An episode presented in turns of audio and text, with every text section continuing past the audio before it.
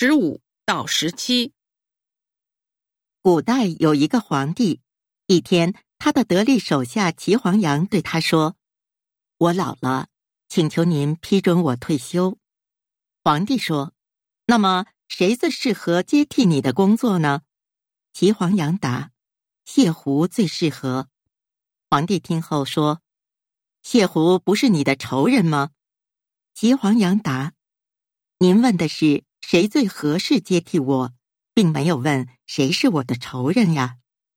皇帝想了想，说：“很好，就依着他的举荐任命了谢狐。”隔了一段时间，皇帝又问齐黄羊：“我国缺少一名将军，你觉得谁最适宜出任将军这一职呢？”齐黄羊答：“齐武最适宜。”皇帝大吃一惊：“齐武不就是你的儿子吗？”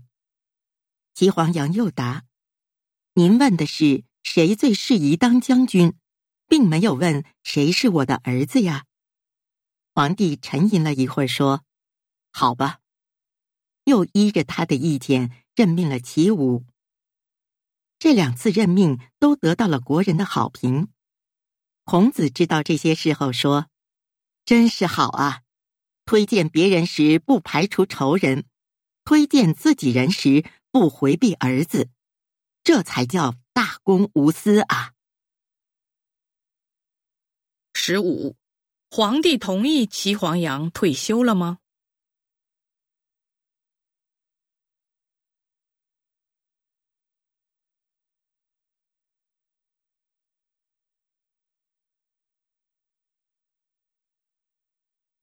十六，皇帝为什么同意任命齐武？